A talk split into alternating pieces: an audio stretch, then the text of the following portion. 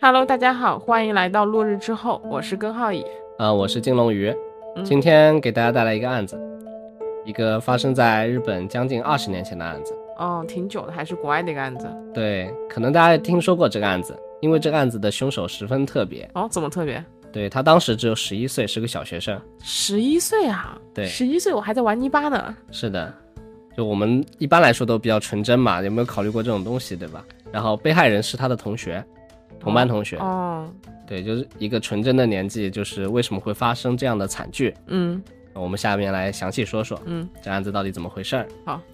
这个案子呢是发生在零四年的六月一日，哦，六一儿童节啊！呃，日本儿童节好像不过这一天，啊，六月一日不是国际儿童节对，但是日本不过，哦因为在日本他们其实自己过有三个儿童节，哦一个三月三日，一个五月五日，还有一个十一月十五日，哦，这么多对，所以他们就不过六一儿童节，哦，这样子。对。然后发生的地点呢，在日本的长崎县的佐世保市，这宝是对，它嗯位于日本九州地区的西北端。哦然后佐世保呢是长崎县的第二大城市，哦长崎啊，对，它仅次于长崎的那哦个规模。长崎大家都很熟悉吧？对，嗯、就是那个吃过原子弹的城市是吧？是的，就是人类历史上唯二的一个。嗯，另外一个。就是广岛。是的，佐世保市呢，就是有一个在市区的一个港口，它比较有名，嗯叫佐世保港。嗯，然后这个港口呢，原来是日本海军的基地，然后嗯但是在二战之后呢，日本海军解体了，然后现在就被美国海军接管了，成为驻日美军的一个海军基地。哦对，距离佐世保港北侧一点五公里左右呢，嗯就是今天我们案发的地点哦是佐世保市立大久保小学，哦，名字好长啊。对，它是一个公办的市立的一个小学，嗯然后它叫大久保，然后它这个面积不大，就大概就每个年级只有一个班，哦，规模比较小，那是挺小的。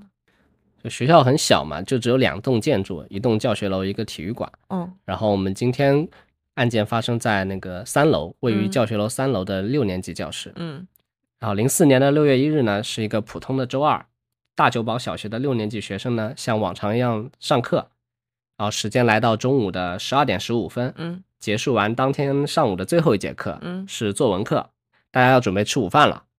学生们写完的作文呢，就直接交给老师，老师在讲台上批改作文，检查学生们那个作文里面的错误啥的。然后午饭呢，就是有几个当天值日的学生去到一楼去领取。哦，这跟我们小时候一样，我们也这样子。小时候，对我我们小时候，生对，会去负责把那个饭菜对从楼下拎上来拎上来，对有几个桶嘛。嗯然后呢，呃，除了这几个学生要去办正事儿之外呢，其他学生的话就会在这段时间去上上厕所啊、洗手什么的，因嗯为他们分餐之前都是要求学生们要洗完手、嗯洗干净了才能吃饭。嗯一切像往常一样嘛，就是饭菜领回来了，就班主任就开始分，每个人一个人一个人来分，分完以后呢，大家就坐在自己的位置上，嗯等待大家就全分完了，一起吃。然后今天分完食物呢，班主任发现，哎，怎么有两个位置是空着的？嗯，有两个学生怎么不见了？是不是上厕所还没回来呀？那老老师就问了其他同学嘛，嗯说，哎，你们有没有看到他们？是不是在上厕所啊啥的？嗯，就其他人也说，哎，没有，不知道。就他嗯们好像一、一早就出去了。一早就出去了，就一下课就出去了是吗？啊对对对，哦就是他们在准备午餐做这个准备的时候，这两个人已经离开了教室。嗯，就是当时这两个人是一个叫石菜斋，一嗯个叫莲美。那个当时石菜斋就跟莲美说：“哎，跟我来，我有个惊喜给你。”嗯然后听完之后，莲美就很开心嘛，嗯就跟着他走了，呃来到了一个距离教室大概五十米的一个自习室，就也在同一层楼。嗯就在另一边另一端的一个自习室。然后进了自习室以后呢，石菜斋就叫莲美坐在椅子上，嗯，用手捂住自己的眼睛，然后让他用手捂住自己眼睛。对，哦就是因为说是一个惊喜嘛，嗯就让他先别看。然后石菜斋这个时候呢，就把窗帘拉上了，把自习室的窗帘，嗯然后莲美就一直安静的坐着，等着等着这个惊喜嘛。这个时候呢，石在石菜斋走过过去，走到莲美的背后，拿出口袋里的一个美工刀，美工刀，对，从后面用力的割向了莲美的脖子。这这连妹的心理变化。对，前面还是惊喜，现在直接就是来而了一且是刀捂住了自己的眼睛，就是就是什么都看不见，就感官至少眼睛是看不见的。然后，呃，又是一个处于想要拿想要得到一个惊喜的那种感觉，然后突然脖子被人划了，对对，就受伤的莲美就站了起来嘛，就企图这个挥手就嗯抵抗，但是石太哉就拿刀一直砍嘛，然后造成了连美的手脖子和手都严重受伤了。在这个不断的攻击之下呢，连美其实很快的就失去了抵抗的能力，嗯倒在了地上嗯。就连美倒下以后，石在在也没有马上逃，就他很很淡定，就没有离开现场。他用手帕一边擦着手上的血迹和擦着那把刀，一啊边就看着受害人的尸体，嗯，就直天到哪确认连美完全不动了啊，离开现场，走到教室那边去。哇，多另大仇啊！对，这个太离谱了。然后另一边呢，老师不是还在找这两个不知去向的同学嘛？啊，这个时候，就走廊里面传来了奔跑的声音。啊，石太哉这时候已经回到了教室门口，嗯，浑身沾满了鲜血，衣服完全被鲜血浸透了。哇，想可想而知他下手有多重啊！那个血，对天，呐，就是手上还拿着一把美工刀，嗯一块沾满血的，就是刚刚擦的一个手帕，然后裤脚也像被水浸湿了一样，就是变得硬硬的那种感觉。哦，然后班主任看到了，嗯马上就收走了他的美工刀，就问他怎么回事，你是不是受伤了？怎么身上这么多血？啊嗯，然后让他打开手看看他是不是因为拿着刀嘛，是不是被割伤了什么样的？结果石菜斋摊开手的时候，却发现哎手上完全没有受伤。这时候班主任意识到了不对劲，就马上大大声的问他到底怎么回事。石菜斋一直前面他也没有回答发生了什么。这个时候呢，石菜斋平静的就回答道：“这不是我的血，它不是我的。”然后并用手指指向了那个自习室的方向。嗯，班主任马上跑到了现场，看到连美正倒在血泊中一动不动。那老师心理创伤应该也挺对严重的。于是，那个班主任就开始紧急的止止血急救嘛，嗯然后并且大声的喊着：“哎，快叫救护车！快叫救护车！”听到尖叫的那个三年级的老师也马上跑向了那个办公室，嗯因为他们那个走廊的分布、教室的分布，那个三年级的教室其实是呃三楼里面离自习室最近的那一个教室。哦，然后他那个老师听到了以后呢，就马上跑向了办公室，跟那个校副校长汇报这么一件事情。嗯三年级的同学不是也离得近嘛，嗯听到了这外面的动静，他也很好奇，都想跑过来看看什么事儿天。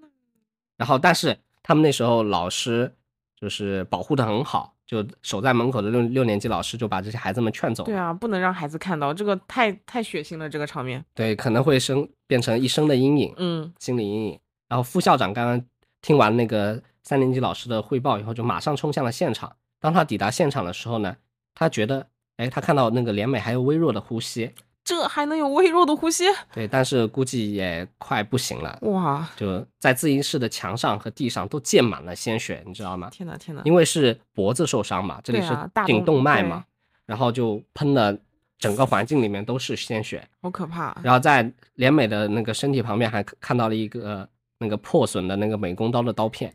嗯，就因为他割的时候相当用力，对美工刀不都是一节一对节的对，一嘛，节一节就是哪片钝了，然后就会掰掉，对然后用新他的。割的时候肯定就是很用力，直接割断了那个美工嗯刀。然后连美的眼镜呢，就是放在桌子上，就之前他摘下来眼镜在等嗯待惊喜。没想到等待的是死亡。对，然后他们后面近身去看这个连美的时候，他看到那个伤口其实是相当严重的，脖子上的伤口有长就有十厘米，嗯，然后深度也有十厘米。哇，这个力道好大呀！她一个十一岁的女孩儿，力道怎么会这么大？对，这就他下手相当狠。嗯就这个是什么概念呢？这个伤口你可能就是没有很直观。我跟你讲一下，人的脖子直径其实你摸摸看，其实也就十三到十五厘米的哦宽度。所以就是相当于快砍掉了是吧？脖子，对它那个，因为你的直径就那么多嘛，嗯它的深度伤口深度就有十厘米，就相当于你那个颈椎骨没被砍断之嗯外，其他的地方基本上就是可以说是被切开了，嗯，就是一层皮连着嘛那种，最后呃，没有皮，已经切开了，就哪来的是就是没有掉下来，是后面后面的对，对就颈椎的那个地方还连着，然后就相当血腥，相当恐怖。哇就倒吸一口凉气啊！除了脖子上那个伤口之外，还能看到他手上也有一条很长的伤口，就能看到里面手的骨头。嗯，就连美当时就是下手相当狠，而且她杀完人之后的反应也很冷静，对，所以到底有什么深仇大恨？是一般下手这么狠的，一就是有仇恨了，是那到底他们之间有什么样的深仇大恨？一个六年级的女生居然去拿刀砍自己的同学，而且嗯下手这么狠，是，就反正我们先先讲一讲那个石菜斋的背景吧。好，石菜斋当时呢是十一岁，家里一共有五口人，五口人还挺多的哈。嗯，他们其实是三代一起住，哦，三代呢？对，是他的祖母，还有他的父母，还有他的一个姐姐，哦，一共五个人。然后他们住在距离学校之外大概两站公交路的地方，那还挺近的。对，在一个半山腰的村子里面。哦然后，村子啊，石太斋的父亲曾经是在那个礼品中心工作的，嗯，然后但是九年前发生了脑梗，也就是石菜斋刚生下来不久，两岁吧。然后现在呢是做一个保险工作，嗯，然后老师之前来家里做过家访，然后在家访的过程中呢，孩子他爸就是石石菜斋他父亲，就是和老师交流会比较多一些，对于孩子的教育呢，其实表现出了就很大的热情，就他一直在谈论这件事情，关于孩子哦怎么样去教育啊，怎么样培养啊之类的嗯，就很有自己的想法。嗯，但是就母亲呢，对于孩子的管教一其实不太发表意见，哦，就是不插话。嗯，基本上可以说家里就是父亲在主导他们所下一有代的对，对这个服教育相关的一些嗯事情。石菜斋他父亲呢也说，就是自己生病的时候脑梗的时候很担心孩子们的成长，就很牵挂他们。是家里的这两个姐妹呢，给了他战胜病魔的力量。嗯，所以他才能够从病床上站起来，积极去做康复训练。然后他们对孩子其实其实确实挺好的。石菜斋在自己家里有自己的单独的房间，哦，有一那那个时候能有一个自己的房间，还挺父母挺好的，对他。就因为他还小嘛，就嗯他还都有自己的房间，不是说他成年了或者怎么样，对吧？对啊，一般都是和姐姐一个房间嘛。对，然后他不光有自己的房间，他还有自己的一台电脑。哦，他这么小，他父母就给他买电脑，感觉还挺宠他的。对，小学生有自己的电脑应该也不算特别常见吧。就他父母哦其实对他来说还是蛮不错的啊。嗯，石菜斋自己在家里的时候呢，喜欢一个人独处，在房间里面。哦，那就感觉比较安静和内向啊。对他一开始其实没有那么安静和内哦向，的，发生了什么？对后面有一些事情啊，我们等会儿再说。哦，好，老师家访回来呢，认为家长对孩子的期望其实是比较高的，嗯，看出来了，然后家里的管教呢也是比较严格。嗯，石菜斋呢可能会有一点敬畏家里的长辈，就所以他喜欢独处嘛，他觉得和家里人的交流会比较少一些。哦，然后在这样的家庭环境里面呢，他确实也没有辜负家里的期望，他在理解学学校里面是比较努力的。哦，那成绩怎么样呢？成绩也还可以，哦就积极参与学校那些教学活动啊什么的。哦，就遇到自己不能立马掌握的事情呢，也会反复去练习吧。嗯是一个比较勤奋、刻苦、努力的人。嗯，感觉是个好学生呀。对，但是有一阵子后来，嗯慢慢的好像变了一个人，啊，发生了什么？因为之前说那个家里期期望比较高嘛，然后他们对他的成绩的那个分数要求是有一定要求的。嗯，然后一旦有了变化呢，就会对他进行一些鞭策，哪种鞭策？就是让 他身体上没有还是没有，那倒没。哦有，不至于虐待家暴啊，就是会对他就是让他多读书啊，就是少玩一些这种，言语上的，就是管教吧，嗯就是有一些强迫吧，也有一点在里面。在四年级升五年级之后呢，因为老师有了变化，四年级老师和五年级老师不一样，对成绩的评判标准有一些改变，所以在石菜斋努力程度不变的情况下呢，他其实成绩下滑了。嗯，所以家里人就很着急，想让他赶紧把努力，就是把成绩搞上去。嗯，当时石菜斋呢参加了学校里的一个迷你篮球社团，平时社团活动的时候呢，石菜斋很开心，表现出很大的热情，嗯，和队友们也相处的不错。一开始家长就想让他退嘛，他也不退，偷偷的参加一些活动和比赛。嗯，后来被家长发现了，就在那个家长的强烈要求下，他不得不退出了那个社团。放心弃了自己的一个兴趣爱好。对的，心里虽然不开心嘛，有点愤怒，但没办法。他退出社团以后，他就不是有电脑嘛，他就嗯开始在网上冲浪，嗯就是网络变成了他的精神寄托的地方，嗯，在网上也结识了，也是跟那个我们的受害人有一个更深的一个交流，哦，联美，对，跟联美。那我们现在简单说一下联美的一个背景信息吧。嗯就他家一共是四个人，就是大哥去上大学了，就母亲前几年去世了，所以现在是他和二哥还有父亲一起生活。联美的父亲呢是每日新闻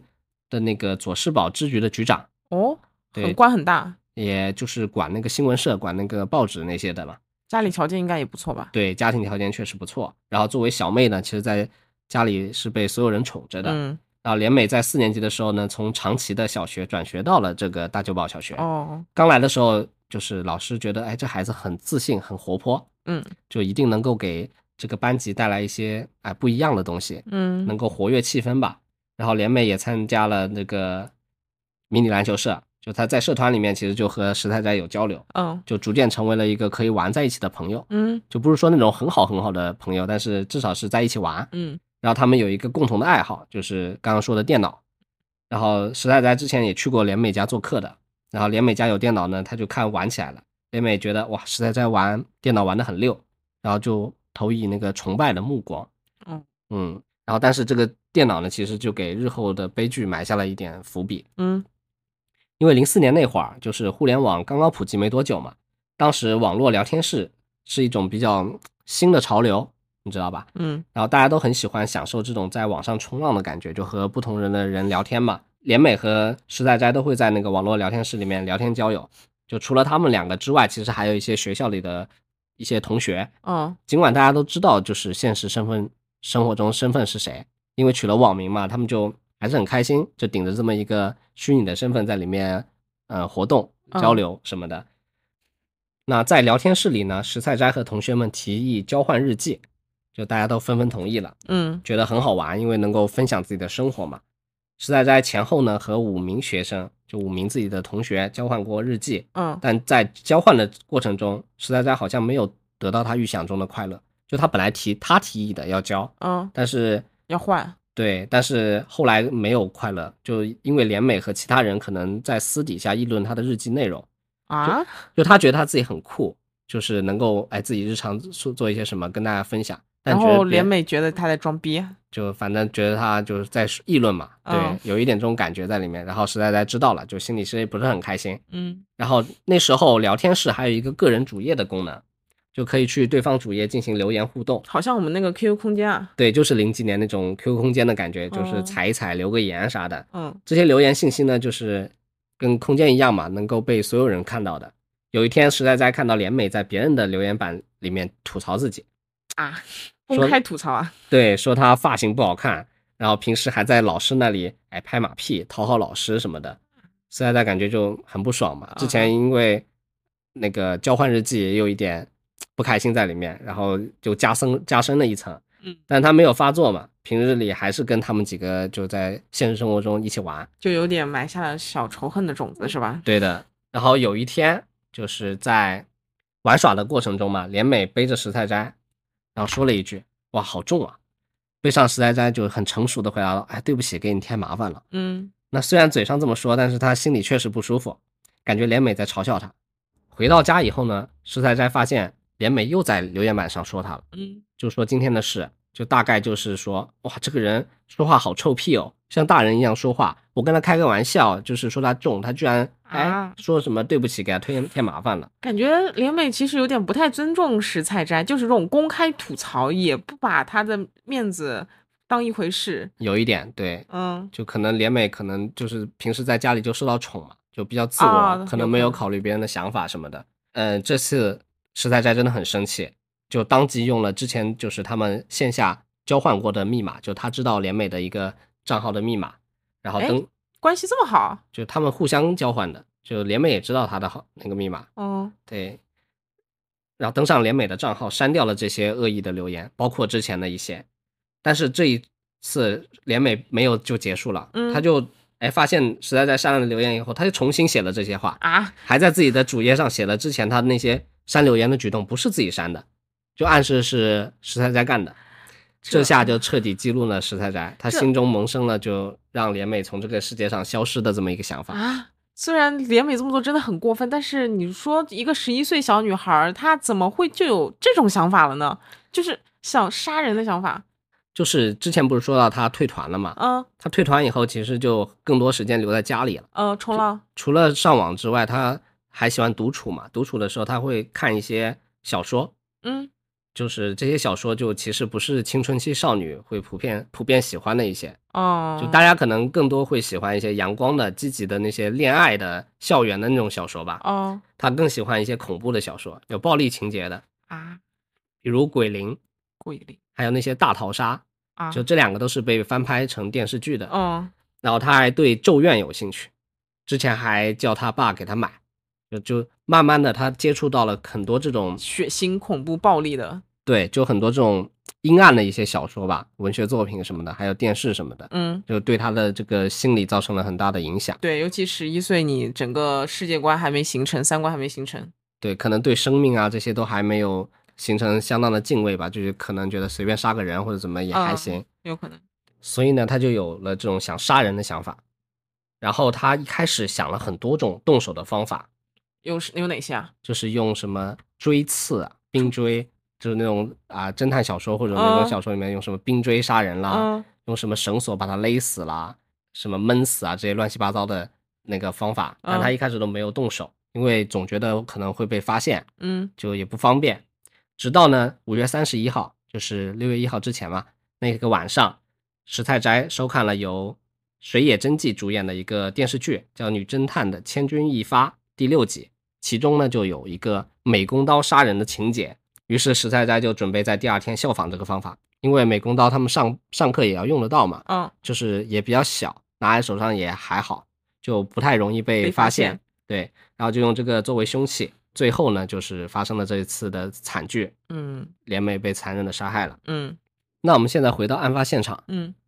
见到如此的惨状呢，那个副校长随即就封锁了现场，嗯保护了案发现场，因为也保护孩子们嘛，嗯，不会让他们看到如此血腥的画面。是的，呃，隔壁五年级的老师呢，就带着石太斋去了医务室清理身体，因为嗯他在走廊里面看到这个孩子就满身是血。就那时候他也没怀疑是石菜斋干的，是吧？呃，那时候就是因为大家都很慌很忙嘛，嗯很乱，就没有人就是照顾到这个石菜斋在干嘛，就没有嗯人关心他，都是嗯在那个联美那边。嗯然后他就看到了这个孩子怎么浑身是血，就带过去清理了，换好了干净的衣服，在医务室休息。然后三年级、四年级的教室因为靠得比较近嘛，刚刚说到，就也都关上了窗户，就是在教室内等待。就老师们没说发生了什么事情，但让嗯他大家就休息。副校长呢通知消防局和急救车从附近就赶紧来救援吧，并打电话通知了连美的父亲。之后呢，还通知了正在市里出席研讨会的校长。就嗯，校长当时不在的，然后报告了此事。校长接到报告以后呢，就是当即就向校委说了这件事情啊，学校里面出事儿了，出了命案，就是有孩子被杀了，然后马上也就结束了研讨会的行程。嗯，就感觉当时在这么一个小地方是个挺轰动的一个事情，对，然后那个校长也很负责嘛，嗯就是他本来还有事儿要干，就是也也也以学校的事儿为重吧，对就是孩子的生命这个比较重要一对点。在下午一点钟左右呢，连美的父亲就赶到了学校。一点零五分，警察呢对石菜斋进行了大概四十分钟的讯问，然后并且向六年级的老师也了解了一下这个事情的大概。然后一点十五分的时候，校长和那个佐世保市的教委都来到了学校，就开始了后续工作的一个呃指挥。嗯首先在讯问完这个石菜斋之后呢，一点五十五分就把他送到警察局去了。嗯然后随后两点钟就让所有的孩子们都放学了。嗯，就一般来说，日本的小学生放学一般都在四点多，嗯就他们提前了这个两个小时差不多。嗯，对，发生这种事情肯定得提前放学嘛，对，因为比较混乱，也没有时间，就没有那个后面有条件能够开展教学活动了。你说嗯大家都警察啊什么是，什么那个医院的人跑来跑去的啊。放学之后呢，他们对六年级的就同班的那些学生进行了一个分批次的，就是调查和询问，就是凶手和受害人之间的一些事情。大约到五点钟就把孩子们都放回去了。嗯学校里面的工作还没有停止，就大家会讨论，还有对教职工进行一个讯问，然后了解这些信息，一直搞到晚上九点多，嗯才整理成了一个详细的调查书，嗯并且在第二天准备开个说明会。然后另一边不是石菜斋被这拉样去就，光化了，对他，但他很配合，他没有像那些其他的杀人凶手一样比较慌慌张啊或者怎么样。有没有可能他自己也没想到自己真的会杀人，就有有一种懵了的感觉呢？嗯，有一种有一点在里面的，但是他本来就是一个这种性格的人，就他平时话不是很多，但是别人跟他问他什么问题，他都会诚实的去回答。哦，对，就之前不是去家访嘛，就老师在那边的时候，他不会跟老师说任何话，但老师问他家里的什么情况呢，他就会说，嗯他就是这么一个人。然后他接受询问的时候，他就很坦白承认了啊，是他做的，用美工刀割的莲美，就本来是在想在星期六杀人的，然后但是星期六开运动会好像不太好下手，然后就准备在星期一杀，嗯嗯，也没准备好，就是想好刚刚说的用什么方法，嗯直到他看到了这个电视嘛，然后就去动手了。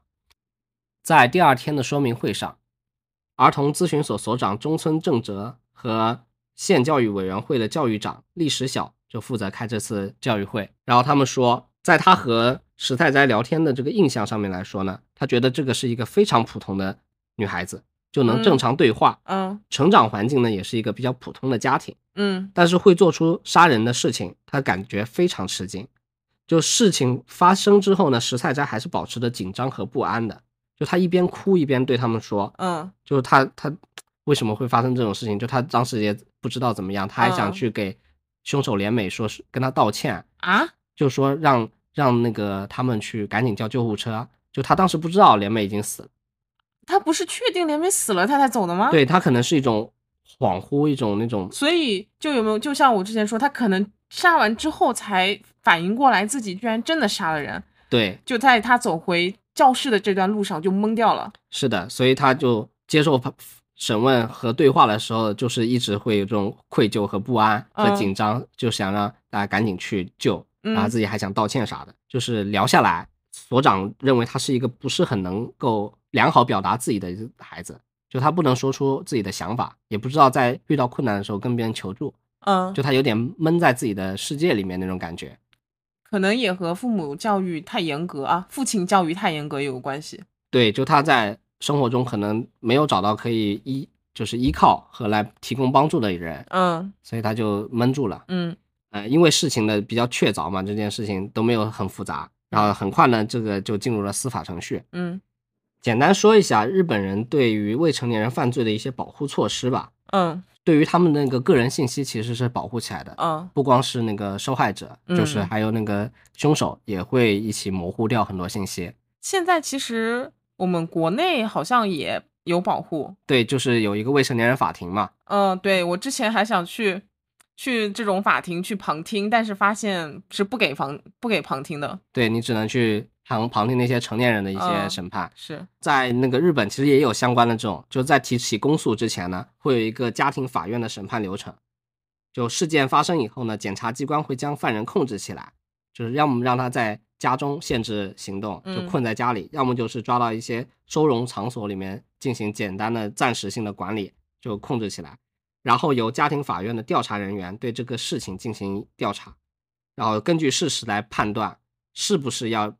把他送去审判这个流程。就如果证据不足或者事实不明的话，就不进行审判，嗯，就直接可以恢复自由了。但如果进行审判呢，就有家庭法院的法官来对这个案件进行审理，就像我们那种少年法庭有点类似，反正就是有一种专门针对未成年人的一个审法判的庭，对，根据案情的不同呢，进行不同的判法，就要么送去少管所，要么就送去儿童指导中心，更严重的呢，就会去成年人那个审判流程嗯，提起公诉。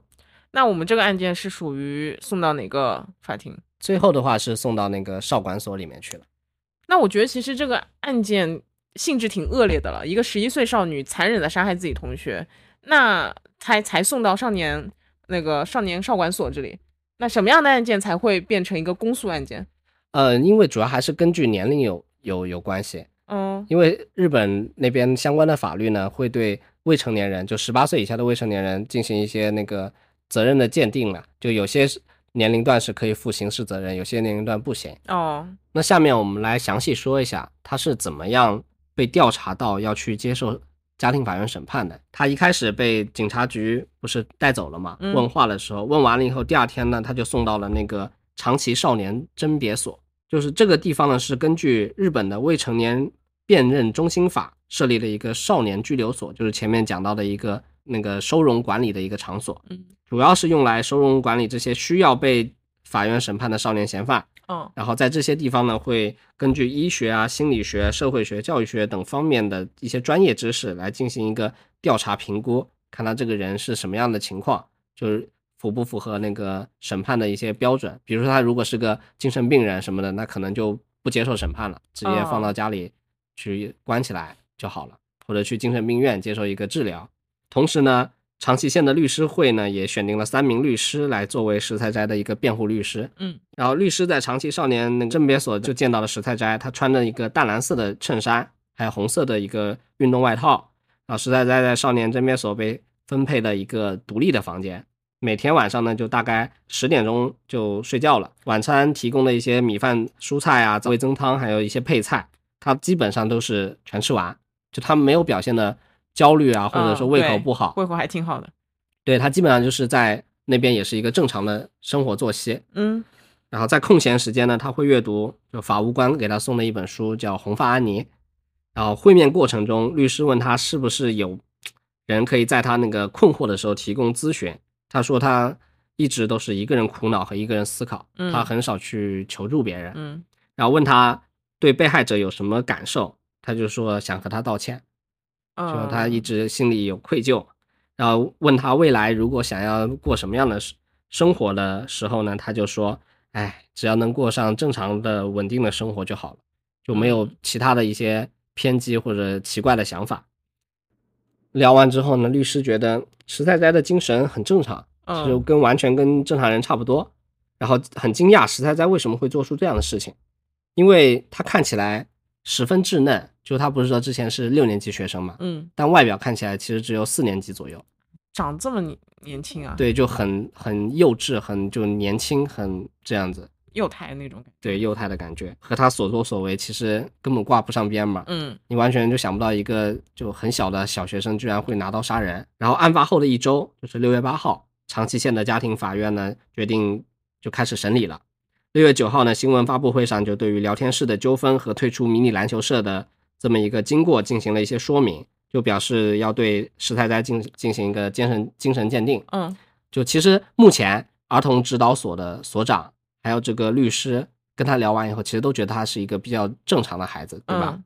六、月十四号呢，在长崎少年甄别所呢就进行了一个审判，审判在下午三点钟左右开庭。嗯当天一个初步结果呢，就是决定要对石呆哉进行一个长期、相对长期的一个精神鉴定。嗯他们决定就是大概是两个月，就当天是六月十四号，一直到八月十四号为止。嗯，然后七月二十号的时候，大久保小学呢对连美的死召开了一个告别会，嗯就是追悼会之类的。然后八月二十四号，少年法庭进行了意见陈述，决定延长一个月这个精神鉴定的时间，一直到九月十四号为止。就他哦们决定觉得那个时间不够，观察不够，还不够完全了解石太斋的一个就意思是这两个月观察下来，他都还是很正常，是吗？对，就是没有那种奇怪的举动，嗯精神上有问题的一个迹象，嗯，完全没有，所以决定再延长一个月进行一个观察。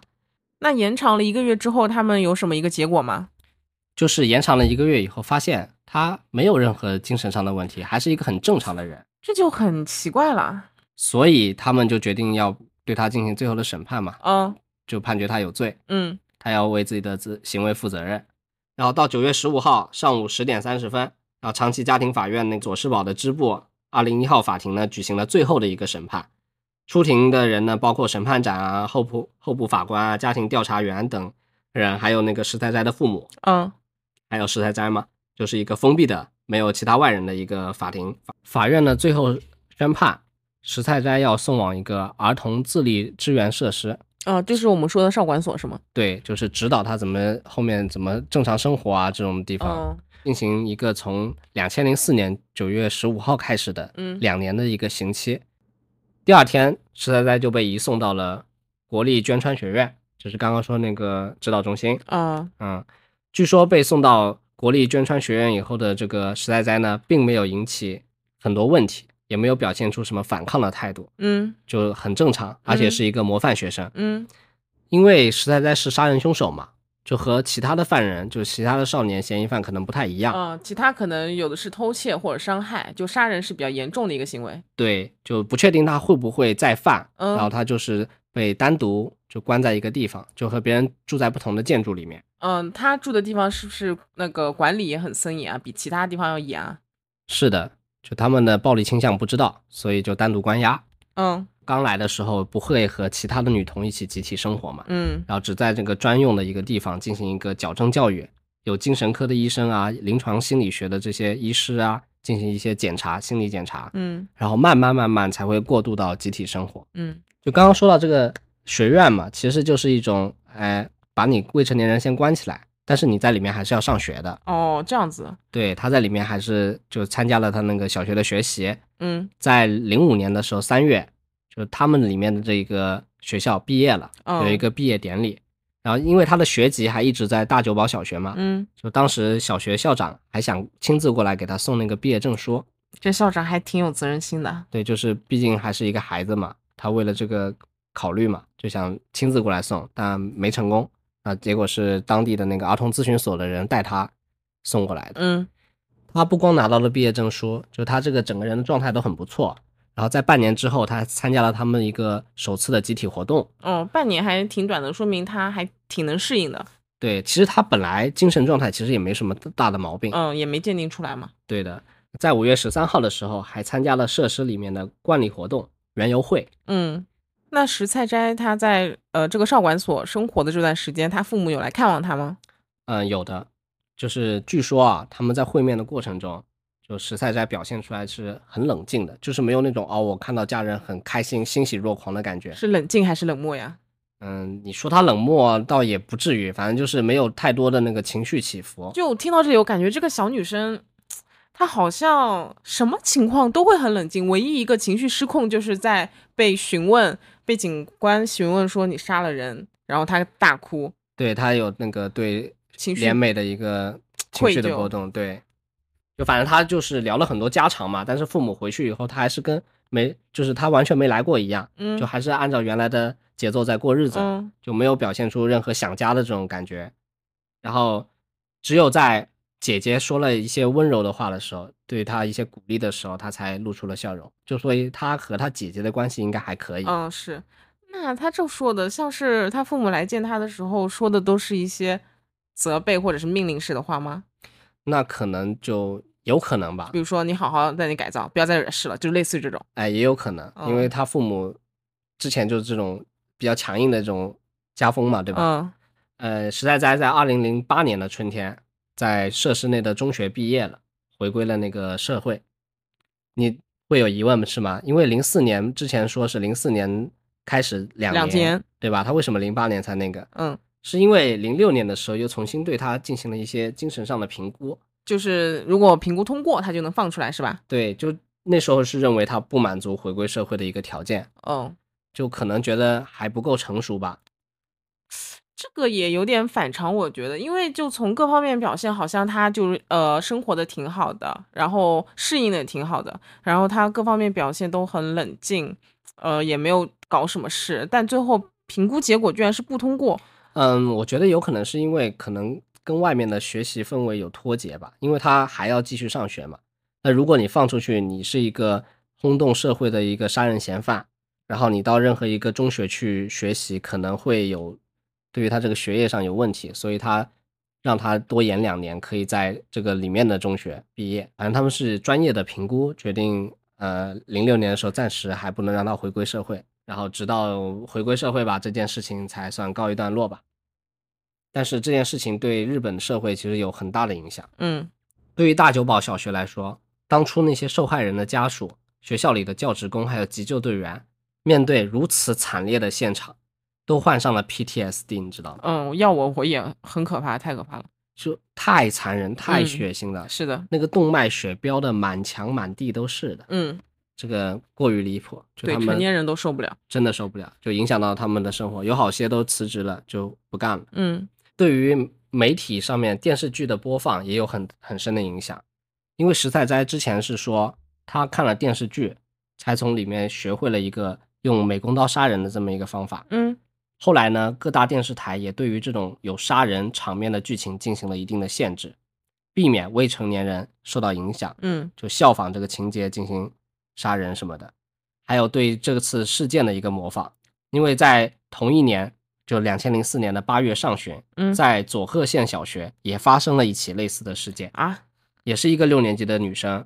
用刀刃抵住了女孩的手臂进行霸凌，啊就她没有杀人，但是她是用刀去欺负自己身边的同学，嗯然后啊虽然没有造成最坏的结果，但是当地的教育委员会呢就还是高度重视了这件事情，由于校长没有及时上报，还受到了严重的口头警告。嗯除了这种行为上的模仿，还有一些别的模仿。啊，还有什么模仿？就之前说到，日本人会对未成年人的违法犯罪有保护嘛，嗯案情的隐私其实会被隐藏嘛。但是因为这件事情影响过大，而且嗯是互联网上有记载，嗯就他们在聊天室内有互动嘛，就大家还是很快的就知道了是谁。因为很多人会议论这个事情，身边的人对，就是会八卦会啊传嘛，对，然后很多人就马上就知道了石菜斋的名字，甚至还知道了他的照片，然后作案当日的照片也被人扒了出来，作案当日什么照片吗？什么照就片是？他稚嫩的脸，留着短发，身上穿的那件衣服是带满血的，啊，还怎么还会有人拍这个照片啊？就可能是新闻的一些照片，就是新闻采访或者新闻报道的时候，然后被可是他不是很快就被老师带去换衣服洗了吗？嗯，对，但是流传出来了，我不知道是谁拍的，难道是同学就可能有老师，啊？天哪，就反正可能是教职工之类的拍了这个照 片流传了出来。拍照片的人也挺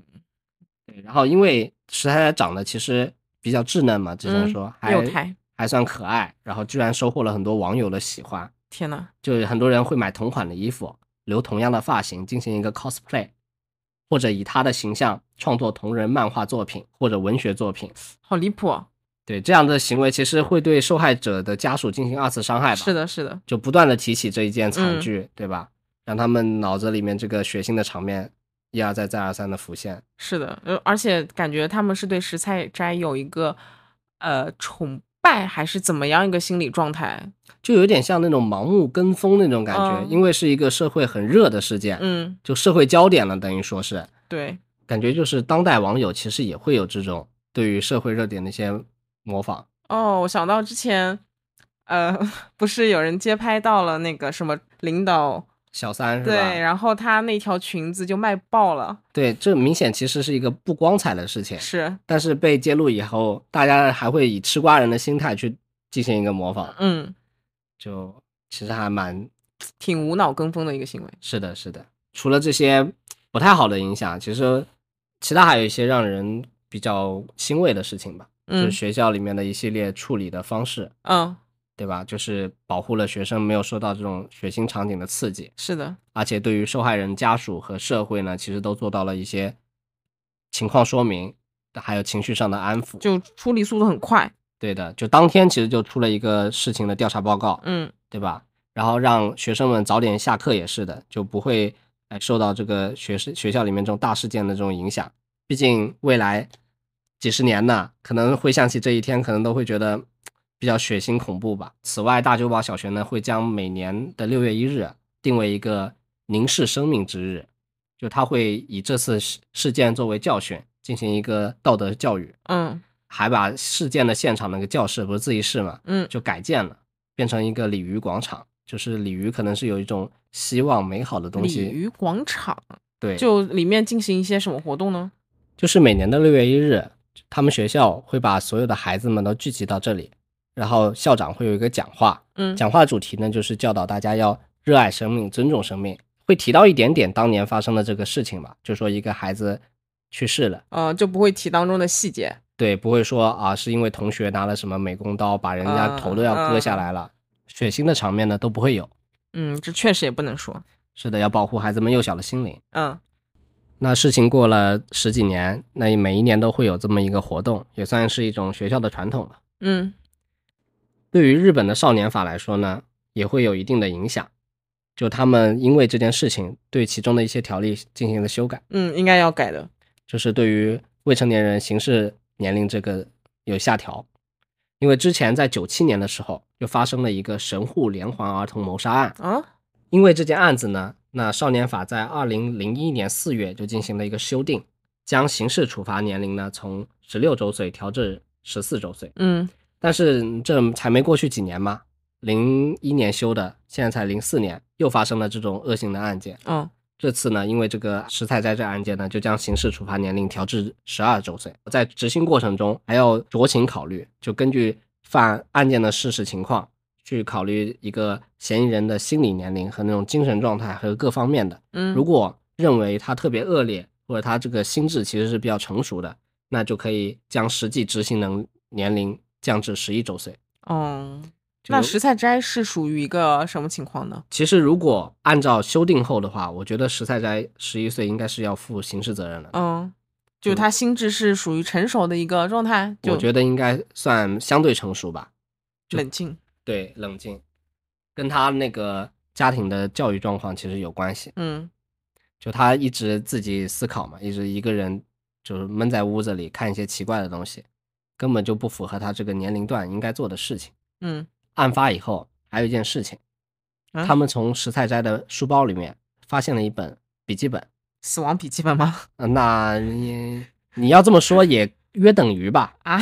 就它上面写了一个故事，是石太太自己写的小说。嗯，就他之前不是看了一本小说叫做《大逃生》嘛？大逃杀。啊，对对，大逃杀说错了。然后他仿制那个案件，那个小说就写了一个大家都在一个岛上，然后岛上面有三十九个学生，他们班级其实也是三十九个人。嗯，然后那个小说里面的三十九个人的名字，其实跟他们班级里的名字都差不多，感觉他好像对这个班级生活都不太满意，这个校园生活，是有一点这种感觉。不然不会写这么一个针对全班的一个呃这种小说。对，然后他就写这个小说，大家都在岛上为了生生存嘛，就拿着嗯武器什么的相互杀，就跟大逃杀的剧情差不多。嗯然后里面特别还有一个连美的名字，就是相当于着重描写了，嗯所以他对连美其实一直有这种恨在里面。嗯。还有就是我比较好奇，呃，这个凶手和被害者的双双方父母在事情发生之后有过一个什么样的表态吗？就比如连美的爸爸，呃，很伤心。然后石菜斋的父母有没有很后悔这么严厉的管教孩子，没有关心他的心那个心理健康？这些都没有太多的记录，嗯只不过后面那个连美她父亲就接受警方的一个询问的时候有表示过，就是说石太太来他家里做过客嘛，之前提到对吧？说有电脑什么的，之前有他们一起出去玩，他还开车带着石太太和连美一起出去，还有他那个哥哥，就嗯连美的哥哥一起出去。然后路上的时候，他们下车以后，他看到石菜斋还在跟旁边的猫就是玩，嗯就很喜欢小动物的感觉。嗯所以在连美她爸爸那里，他觉得石菜斋一直是一个比较好的人，就乖巧的女孩子乖巧的女孩子，又爱小动物，然后学习又努力，嗯所以他觉得他万万没有想到他会动手杀了自己的女儿。嗯，就石菜斋这个女孩的性格，我觉得首先是她很能忍，而且她的情绪也不太擅长表露出来，呃，就可能会导致说父母其实也不了解她真实的一个心理状况，会觉得说自己女儿就很听话，呃，自己说什么女儿就会按着去做，所以也没有去关注她的心理健康。是的，然后，嗯，连美这边，我不知道，呃，连美在欺负了石菜斋之后，石菜斋有没有正面的提出一些她表达自己不满，就正面冲突有没有？正面冲突有一点点，但没有很多。就是他交换日记的时候，不是连美有嘲笑他，或者说私下里有议论嗯他吗？他其实有去说过，但是实在连美其实无无动于衷，就是没当回事儿，觉得嗯无所谓。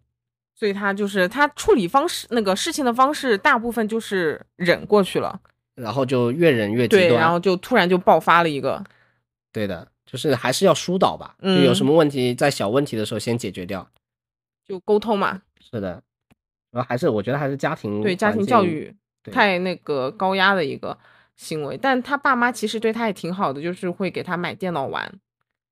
但是你好归好，但是对于他的精神上面的控制和根本不听女儿这个想法也有很有很大问题。也是，你看他那个退出迷你篮球社，就他都没有去搞清楚为什么自己的女儿成绩下降了，嗯，他就直接单的方面的觉得他是参加社团活动影响了成嗯绩，是，不是一开始没退嘛，他们就强行跑到学校里面跟老师说要让他让他退嗯，嘛，不太尊重他的一些想法，就提供了一些物质条件，但是一些心理上的精神上的关怀，对就少了一些。对，那然后石太太也说嘛，她在家里也不跟别人讲话的。然后她父母来看她的时候，看完以后她也很冷漠，就她跟她父母其实没话说，就得不到帮助。就她有什么困难，她可能以前小时候跟她爸说过，但她爸可能没有当回事儿。说了几次以后，慢慢慢慢，这个父女关系可能就僵住了。嗯，当然，我觉得那个连美也是，呃，挺过分的，做的一些事情，就一开始玩的很好，然后突后面就突然又开始校园霸凌他，而且不是说莲美的性格是开朗活泼的，所以应该是很多人都会喜欢和莲美一起玩的。是的，然后莲美只要说讨厌谁，然后可能其他小孩儿他就会跟着莲美一起来排挤这个那个石菜斋，对的，就也可能也是这个原因，所以石菜斋就写什么大逃杀类似的小说，把全班都写进去。是的，是的，就感觉石太斋被孤立了嘛。嗯，嗯，是，这也跟他们家庭环境有关系，是，确实就他们家条件条件好嘛。对，但是不管怎么过分，就也不至于杀人嘛。是的，其实学校方面也有一定的责任吧。哦，就是老师给的关怀不够是吧？关注对度，关键他们学校的那个一个制度也有问题，比嗯如说他每一次就是一个老师只教一年，哦，对他没有持续的跟踪这些人，从一年级到哦六年级吧。对，没有知道他一个变化，是的，就发现不了问题。就是会觉得很正常，因为平时在学校里面，他们几个人也是一起玩的，嗯，也是有说有笑的。但是如果老师是从很长一段时间跟踪下来的话，就会发现他有变化。嗯，因为一开始石菜斋是一个相对文静、相对努力、还比较好性格的一个人，嗯但到后期他就发生了变化。别人跟他恶作剧、欺负他的时候，他不能原谅那个欺负他的人，他会用相对暴力的手段去回击，嗯他会追着那个人满满教室跑，追到以后还用脚踹他们。对，其实有一点点暴力的倾向在里面的。嗯，就如呃，新带他的老师可能觉得他可能就是这样的，是的，然后只有之前带过他的老师才会发现他这是一个有变化的一个行为。对。然后如果当初加以制止，就是嗯加以疏导，是他可能也不至于酿成惨剧吧。嗯，所以就这是一个各方面因素组成的一个悲剧嘛。是的，就是石菜斋占了一部分吧，嗯其他其实也有一些他没办法控制的事情。所以怎么说，就少年犯这个事情确实很难控制，因为你不能保证每个小孩子他的一个成长环境是一个健康的，是然后的也不能控制他们的一些思想，对的，然后他们的思想也是因为年纪小，所以没有一个形成一个正确的三观，就真的非常容易做出一些出格的行为。对的，所以社会、学校、家庭三方面都对一个孩子的成长有一个影响。非常大的影响，是的，就大家三方面都得做得好，这个祖国未来的花朵才能茁壮的成长。嗯，然后我觉得在这三个方面，我觉得家庭教育还是最重要的吧。就是家庭教育做得好的话，其他两个的影响可以稍微降低一些，因为家庭父母可以干预得到，嗯，对吧？就如果他家里不是那么高压，不是那么以学习成绩为导向的话，石菜斋可能也不会慢慢慢慢自闭，然后走上这条奇怪的不归路吧。嗯，但是，呃，如果父母过于宠爱，不给压力的话，可能就会形成连美这样的一个人格，也不太好。其实，嗯，确实也是，所以家庭教育还是要做到适中，然后多关注、多调整吧。嗯，因为孩子时间最多的相处的那个对象就是家里的父母嘛，就更听父母的话。是的，毕竟血脉压制。是，那这一期节目就到这儿吧。如嗯果大家喜欢我们的节目，请记得点赞、评论、订阅，嗯，然后我们下期再见，好，拜拜